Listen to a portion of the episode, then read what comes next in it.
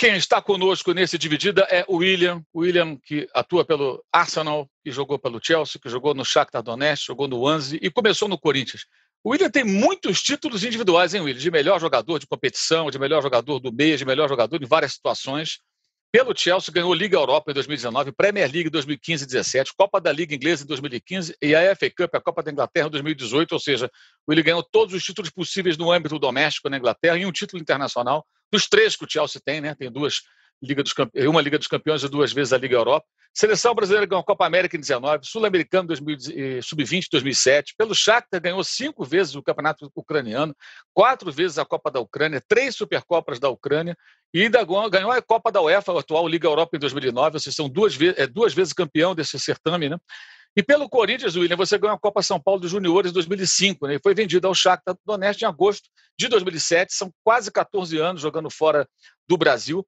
Eu queria te perguntar primeiro, é, o que, que você tem hoje em sua formação como atleta profissional, graças ao futebol europeu, algo que você acha que não teria se você não se aventurasse pelo futebol da Europa? Bom, Mauro, é, quero te agradecer pelo convite, é um prazer estar, estar participando com você dessa entrevista, debatendo esse papo aí com você.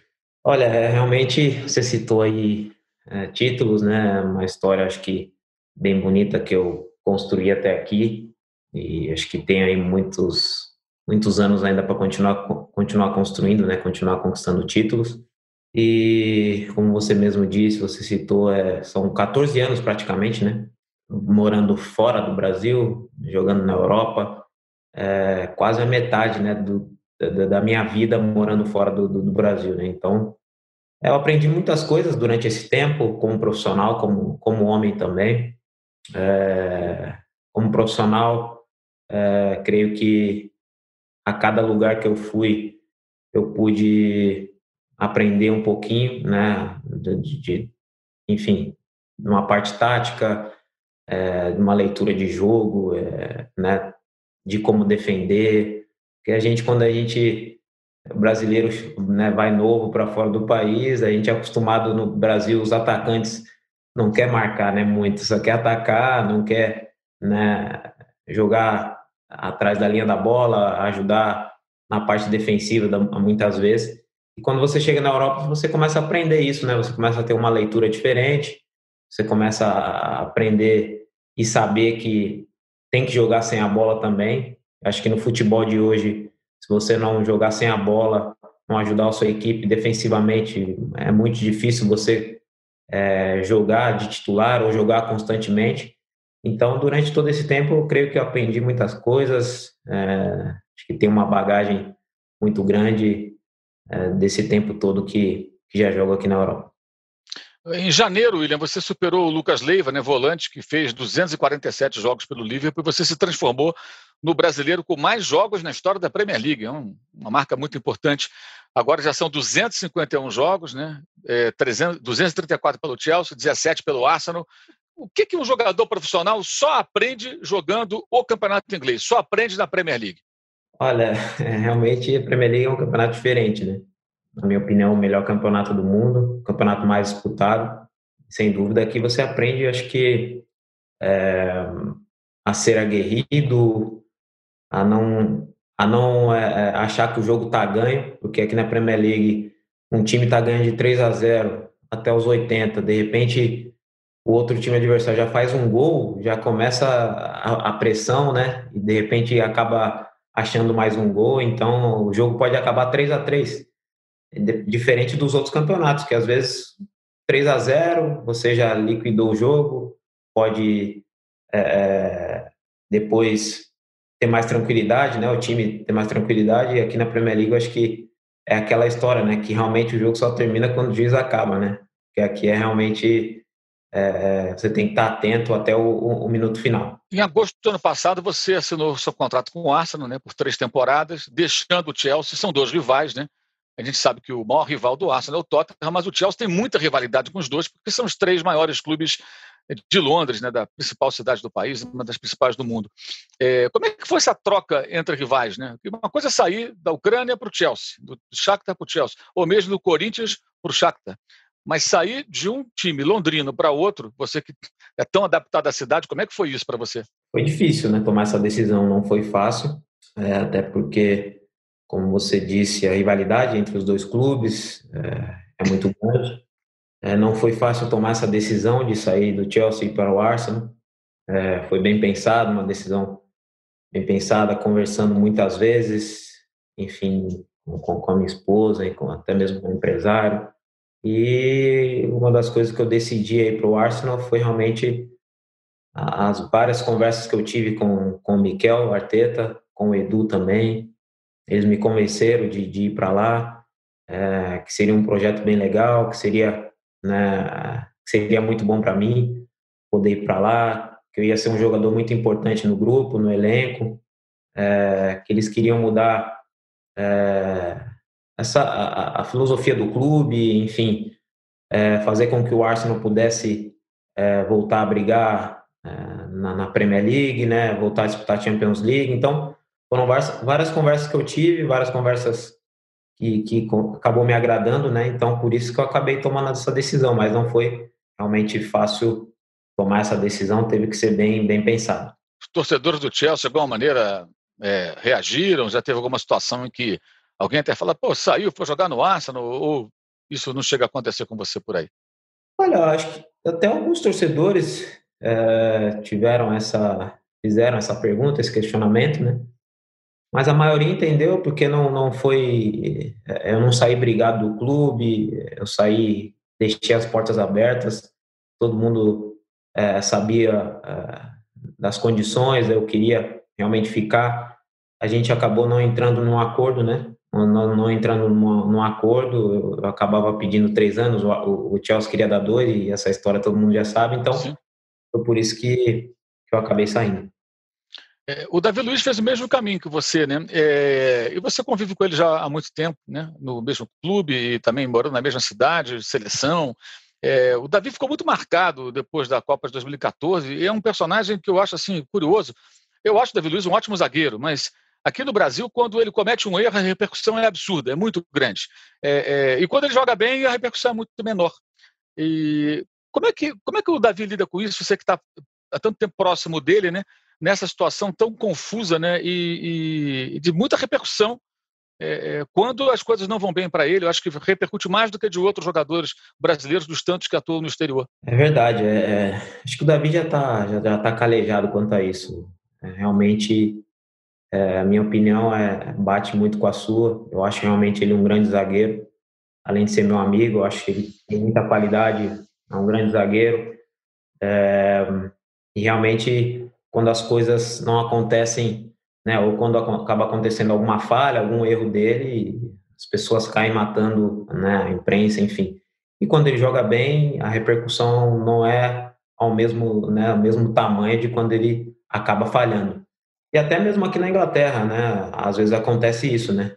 Ou até ter cautela da, da minha forma de falar aqui para não causar nenhuma polêmica, né? Porque é, o Davi, no, no, último jogo que ele jogou contra o Wolves, foi um lance de pênalti, mas ele não teve a intenção de fazer o pênalti, ele, ele, ele as travas da chuteira batem no joelho dele, faz o pênalti, ele foi expulso.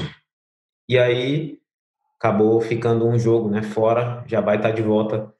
E depois eu assisti no outro jogo, o jogador, um, um zagueiro do Southampton fez o pênalti como, como se fosse parecido com o do Davi, e, e foi expulso também, vermelho direto, mas no outro jogo estava em campo e o Davi não estava em campo no outro jogo. Então, é, acho que às vezes as pessoas acabam acho, pegando no pé dele, do Davi, e, e às vezes acaba ficando marcado, não sei por que as pessoas é, é, pegam tanto no pé dele assim, mas com certeza é um, é um grande zagueiro e, e acho que estou muito feliz de poder estar tá, tá jogando do lado dele mais uma vez. É, você é, é, o jogador brasileiro com mais partidas na história do Chelsea, né? Você saiu de lá com 339 jogos, né? E desde que você chegou à Inglaterra, né, agosto de 2013, né, e durante toda a sua passagem pelo seu ex-clube, você praticamente não ficou fora por lesão. Tem um número aqui que é impressionante, né? São foram 382 jogos do Chelsea, você jogou 339, ou seja, quase 90%. E dos jogos que você ficou fora, por lesão foram apenas 10, o que dá aí 2,6%. É, como é que você consegue, William, é, jogando num campeonato de tanto contato físico, e toda vez que a gente conversa com jogadores que atuam na Premier League, eles sempre destacam isso, né? Que os, os não tem um segundo para pensar, é sempre a bola chega, já tem alguém em cima, já tem dividida, a arbitragem tolera mais o contato físico, consequentemente, o risco de uma lesão, de uma pancada é maior. Como é que você faz no seu dia a dia, a sua rotina, para se machucar tão pouco é, jogando um campeonato tão físico? Olha, eu, eu, é, eu creio muito né, no, no, no, Acho que cuidado que eu tenho também é extra-campo. Procuro sempre estar é, me alimentando bem, dormindo bem também. Descanso é muito importante. E ali dentro de campo, o contato no futebol sempre tem, né? Principalmente na Premier League, tem sempre contato físico, os jogadores acabam chegando mais forte. Mas eu creio num fator a mais, que a proteção divina também. É, sempre, antes de entrar nos jogos, eu faço as minhas orações, peço uma proteção, peço para que eu não me machuque, né? Não que os outros jogadores não tenham, mas essa é, é o que eu creio, é o que eu acredito. Eu tenho essa fé, então. Além da sua fé, William, é, tem algum macete, alguma manha é, para, de repente, sei lá, receber a bola, já tocar rápido, ser inteligente, não reter demais. Eu vejo, por exemplo, o jogador na Premier League costuma ser o, líder do, do ranking de faltas sofridas, o Jack Grealish, né, jogador do Aston Villa, né? que atua até numa faixa do campo parecida com a sua, né? É, ele retém muito a bola, né? E toma muita pancada. É, tem que ser inteligente, ser mais astuto para tentar fazer o jogo circular mais. Como é que funciona isso, além, claro, da sua proteção divina, como você falou, dentro do campo, o jogador não sofrer tanta lesão jogando no campeonato inglês? Ah, eu acho que você tem que entender, tem que saber o momento de, de, de segurar a bola, o momento de soltar a bola, o momento de, de fazer um dois, o momento de driblar também. Então, acho que tem que ter esse entendimento.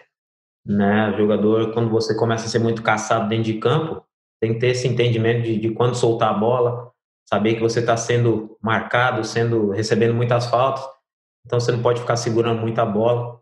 E a gente sabe que na Premier League não é toda, não é toda faltinha que o juiz dá, né? Então é, tem que ter esse cuidado sim, e isso também eu aprendi muito aqui, né? aprendi muito aqui, aqui na Inglaterra.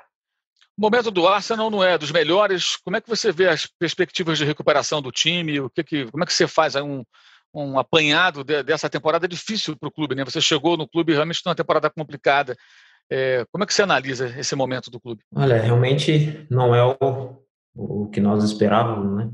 É, o Arsenal realmente é clube para brigar no topo da tabela, é, pela grandeza que tem, é, mas realmente não vem vivendo um momento bom, né? Até tivemos uma sequência boa de vitórias, mas nos últimos três jogos já não, não ganhamos, então temos que tentar de alguma forma achar, encontrar o caminho da, das vitórias novamente para poder tentar brigar aí para chegar no, no, topo da tabela, né?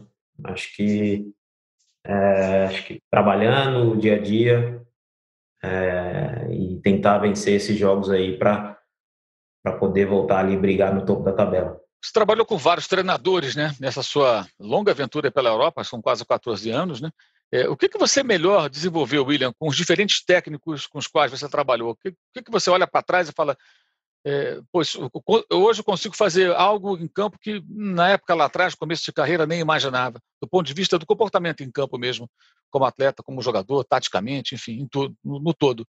Eu, eu, aprendi muito, né, com, com, com, todos os treinadores que eu trabalhei, a gente sempre consegue pegar alguma coisa, né, aprender alguma coisa. E acho que uh, taticamente, né, eu aprendi muito uh, de, a defender também. Creio que agreguei muito no, no, no, meu futebol, a aprender a defender, aprender a me posicionar uh, quando a equipe adversária está com a bola. Então, são coisas que eu agreguei durante todo esse tempo com, com vários treinadores diferentes e, e, e com a bola também. É, creio que agreguei muitas coisas, é, a saber me posicionar, a saber é, me posicionar mais longe do adversário para ter um tempo de dominar a bola, pra, a saber me, me posicionar entre linhas também, né, para poder receber a bola. Então, creio que a gente sempre agrega e eu agreguei muitas coisas durante, durante todo esse tempo com, com vários treinadores diferentes. Tem um treinador assim, tirando o Arteta, né? Porque eu sou atual técnico, é muito delicado falar do atual técnico, mas de todos os outros com os quais você trabalhou, é, teve um que te ensinou mais? Olha, eu um, eu sempre digo, né, uh, que o melhor treinador que eu tive uh, foi o Mourinho. Uh, eu sempre digo isso. Eu acho que aprendi muito com ele. foi um treinador que, que me deu muita confiança. Eu estava vindo da Rússia, chegando no Chelsea com muitos jogadores na minha posição ali, tinha muitos jogadores na minha frente, e ele acabou apostando em mim, né? E eu aprendi muito com ele né, no dia a dia, a forma que ele, que ele, que ele dá as reuniões, a forma que ele fala, é, enfim, até mesmo a forma de incentivar também os jogadores, a forma de, de, de, né, de motivar para poder jogar sempre em alto nível. Então, com ele, realmente foi um treinador que eu aprendi muito e, sem dúvida, foi o melhor que eu tive. A sua ida para o Chelsea, né, antes da sua, do acerto, né, que quando você estava ainda jogando na Ucrânia pelo Shakhtar, você chegou a dar trabalho para o Chelsea, né, jogando como visitante em Londres, né? Como é que foi todo esse namoro para jogar na Inglaterra, né? Você brilhando jogando contra o Chelsea, aí você tem que fazer uma escala na Rússia para chegar depois é, na, na, na, Inglaterra. Era difícil também, né, sair do Shakhtar, né? O pessoal lá jogava duro na hora de negociar os jogadores. Queria que você lembrasse um pouco essa passagem, né?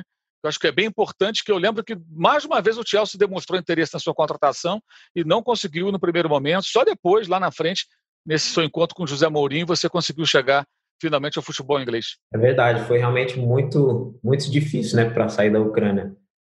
Eu me lembro que eu fiquei ali praticamente dois anos tentando sair com propostas né, do próprio Chelsea, enfim, de outros clubes também. E realmente foi foi um, tempo ali difícil tentando sair do clube, o clube não deixava, não negociava. Né? Naquela época eles queriam que pagassem o valor da multa e, e não era não é como é hoje, né? O futebol que é, até não agora que por causa dessa pandemia, mas até um tempo atrás que os clubes chegam e, e pagam né, aquilo que realmente os clubes pedem. Aquela época era mais difícil. Então foi foram anos ali, dois anos tentando sair. E aí quando chega o, o, o né? É, o clube que se dispôs a pagar a multa rescisória. Eu já queria sair do Shakhtar, cinco anos e meio lá, e aí eu pensei, falei, ah, eu não vou ficar aqui, eu quero, quero sair. Já não aguentava mais ficar lá. Não porque eu não fui feliz, fui feliz lá sim, mas eu queria novos ares, né? Novos desafios. Eu queria até mesmo jogar é, numa liga com mais visibilidade, né, com a própria Inglaterra, ou Espanha, enfim, qualquer outra.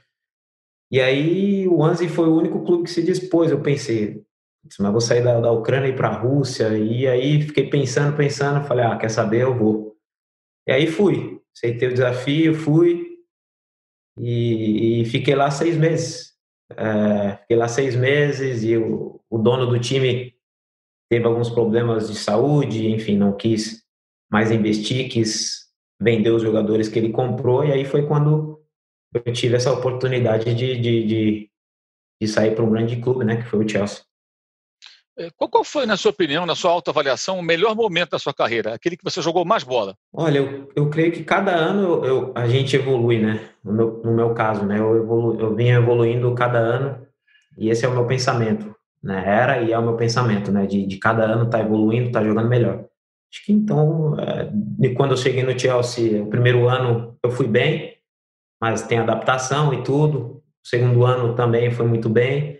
E aí, consequentemente, eu fui cada ano jogando melhor na minha, na, na minha visão, né? Então, é, mas eu acho que aquele ano com o Mourinho, acho que praticamente dois anos que eu trabalhei com ele ali, foi um ano que eu tive muito bem.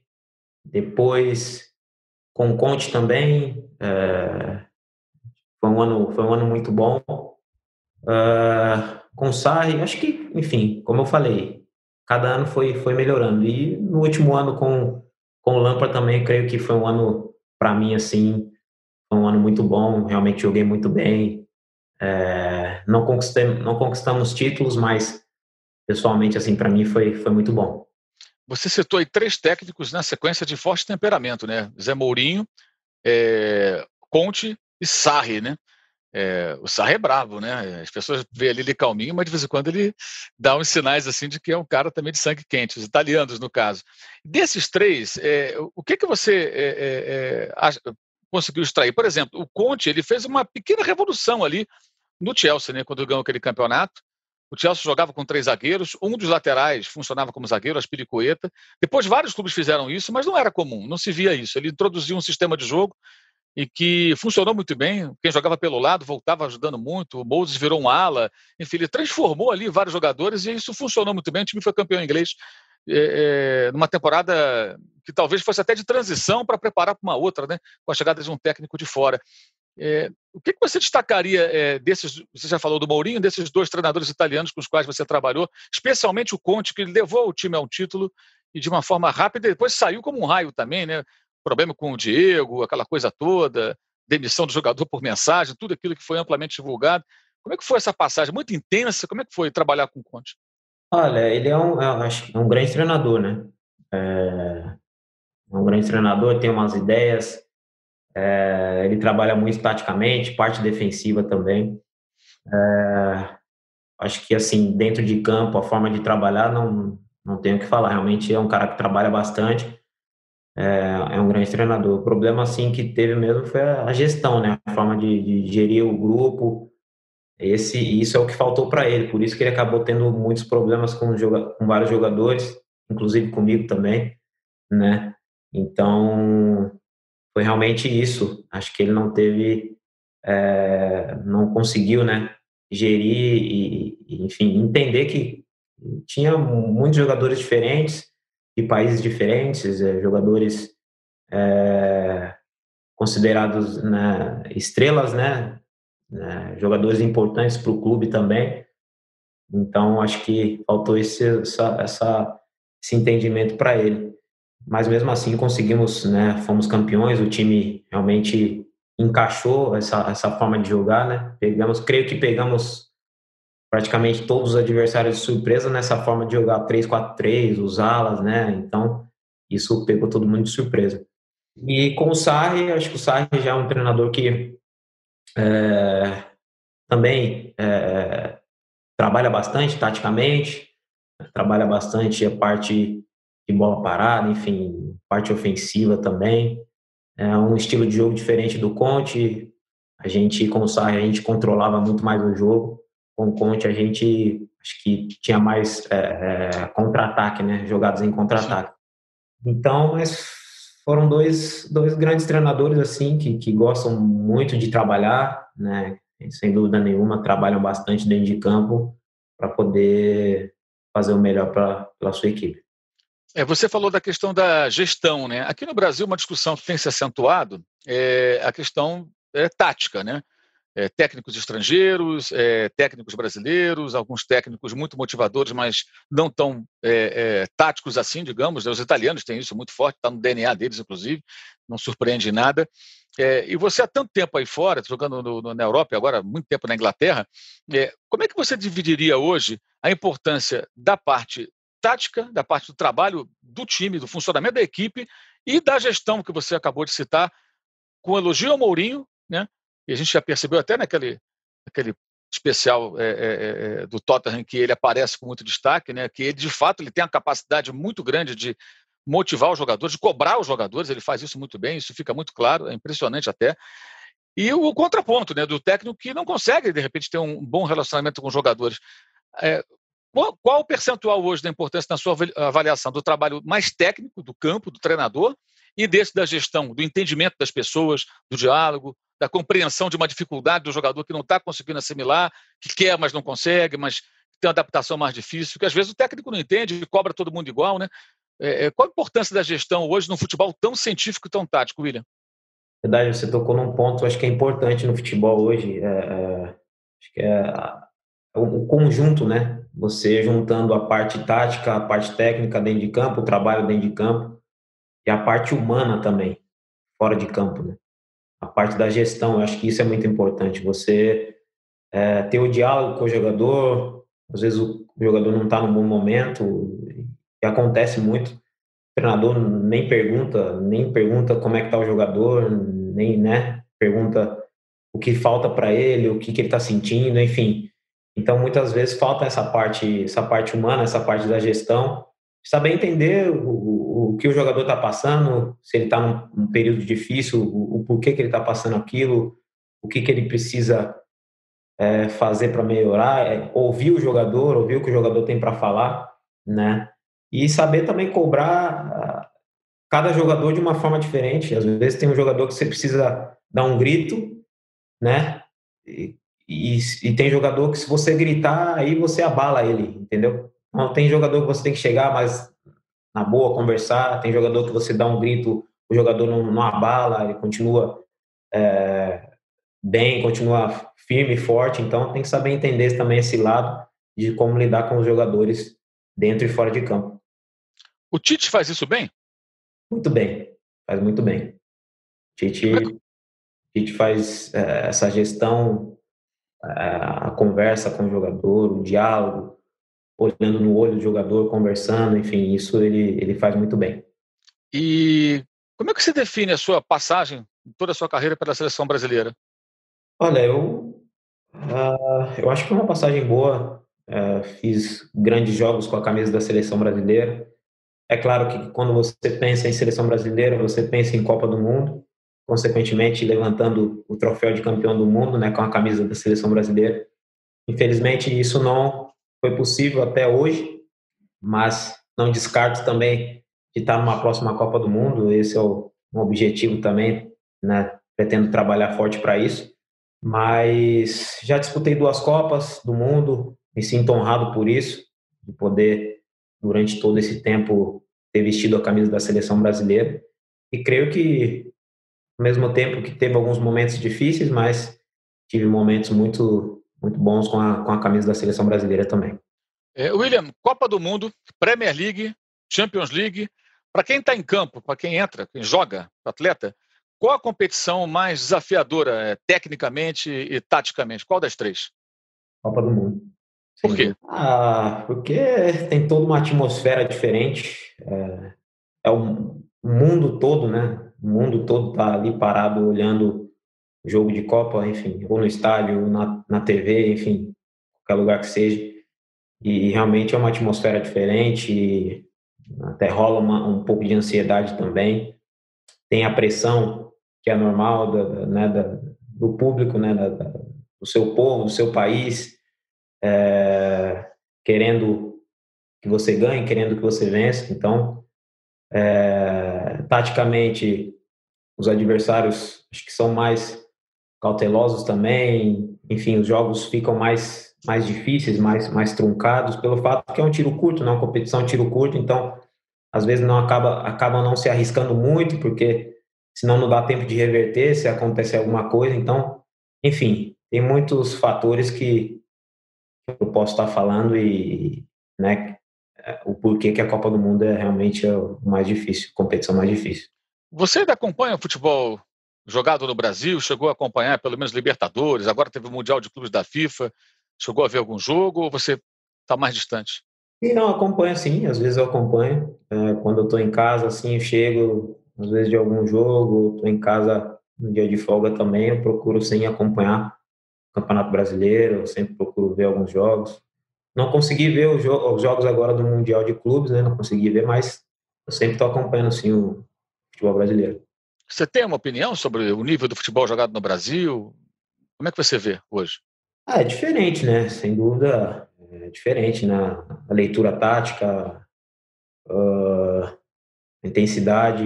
Eu comparando com a Premier League, eu digo, né? Sim. Intensidade, a leitura tática, enfim, a atmosfera, enfim, o gramado também, isso nem se fala. Então, tem, tem muitas coisas que, que eu posso estar citando. Então, realmente é, é diferente. O jogo, acho que o jogo no Brasil é um jogo mais, mais cadenciado, assim, né? né? Do que com mais espaço, vamos dizer assim, de, de, de você receber a bola, de fazer uma jogada. É, então, acho que aqui na, na, Premier League, por exemplo, é um jogo de, de mais contato, você não tem tanto espaço às vezes para pensar, um jogo com mais intensidade, intensidade muito alta. Então, eu acho que é isso. Você se imagina ainda jogando no Brasil antes de parar com o futebol ou acha que não joga mais por aqui? Olha, eu sempre digo, né, que a gente às vezes faz planos, mas às vezes os planos mudam, né? Hoje na minha cabeça não tenho objetivo, né? Não tenho a vontade e objetivo de voltar a jogar no Brasil, né? Pretendo permanecer na Europa, enfim, saindo da Europa, indo para um outro mercado, Estados Unidos, sei lá, um outro mercado.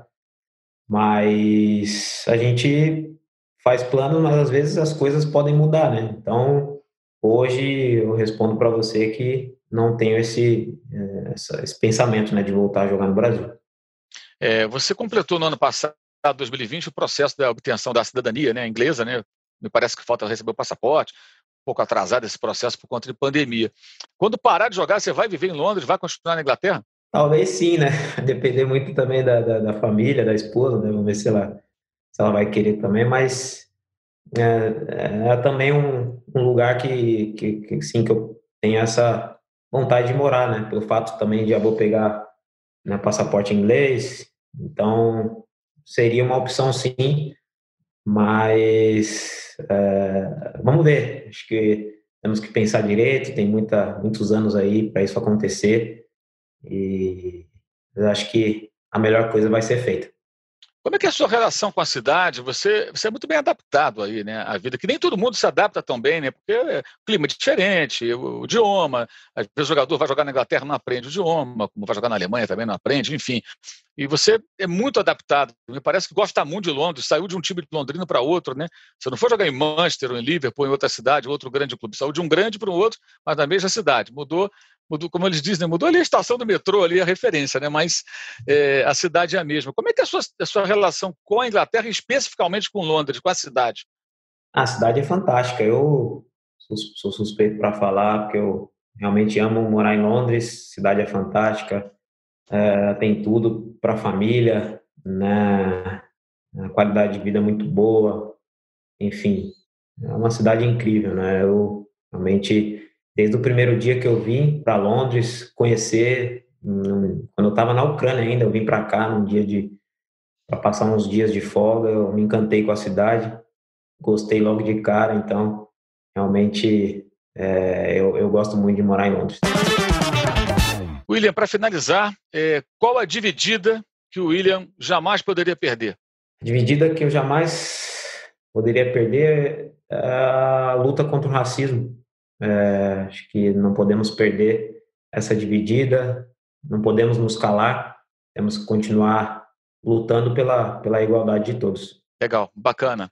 Gente, esse foi o William, nosso entrevistado nesse dividido. William, obrigado, sucesso para você, parabéns aí pela sua carreira brilhante aí na Europa, jogando numa liga tão difícil e atuando em clubes grandes, vestindo camisas importantes, jogando Copas do Mundo. Você é um cara que a gente admira muito porque você é um grande profissional além de ser um ótimo jogador. Parabéns aí por tudo. Obrigado por falar com a gente.